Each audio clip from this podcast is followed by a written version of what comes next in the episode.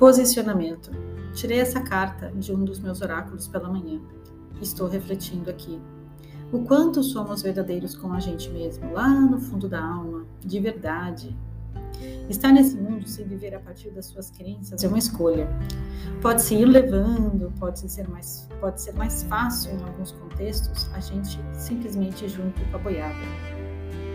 Me parece que neste momento da vida no planeta faz parte do pacote ser pressionado todos os dias para se posicionar de um lado ou de outro, a favor ou contra as disputas políticas, a forma de manter a saúde, a dieta alimentar, aspectos pequenos e grandes, importantes ou corriqueiros. Isso tudo pode ser muito cansativo. Para mim, é muito cansativo. Na faculdade, ouvi de muitos professores: os números não mentem jamais. Como eu gostaria de acreditar nisso? Os números mentem sim, não porque tenha algo errado com eles, mas porque eles servem às intenções de quem os propaga. Tampouco estou qualificando essas intenções. Há coisas que as empresas e pessoas desejam promover e outras que desejam esconder. Já soube de vários estudos que foram engavetados ou queimados porque não provavam a tese de quem os encomendou. Quem iria divulgar algo que comprometeria os seus lucros? Cada um defende o seu ponto de vista nessa guerra de ideias. Também já escutei muitas vezes: uma mentira contada mil vezes tornar-se-á verdade. Existem mestres na arte de vencer pelo cansaço. Repita a mesma ideia exaustivamente até as pessoas se acostumarem com ela e passar a fazer parte do coletivo.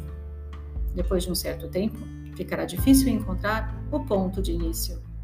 A história que estudamos na escola é contada pelos vencedores. Quando experimentamos um alimento novo, nem sempre é amor à primeira vista. O pediatra me orientou a oferecer a comida pelo menos 10 vezes à minha filha antes de concluir que ela realmente não gostasse daquilo.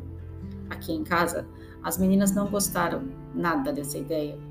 Seria mesmo um teste de sabor ou uma forma de forçar a criança a se acostumar com o alimento? Onde ficam os limites do bom senso? Quem está certo e quem está errado? Em nome de proteger a população frágil à mercê de um vírus pronto para atacar em qualquer lugar, ações, por vezes, ditatoriais são aceitas como normalidade. Em nome de proteção, cerceiam-se os direitos e liberdades individuais. Vigilância e controle são enormemente facilitados pela exposição voluntária nas redes sociais. Um Big Brother sem prêmios no final, nem claque. O paredão acontece todos os dias, inclemente.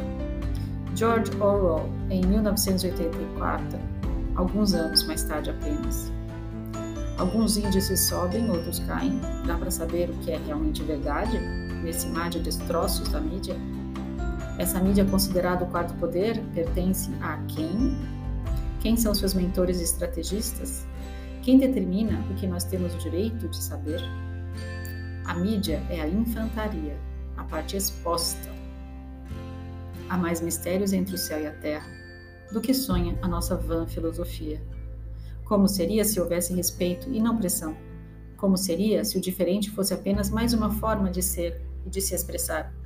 Como seria o mundo se, ao se posicionar de determinada forma, não fosse encarado como uma afronta a quem pensa diferente?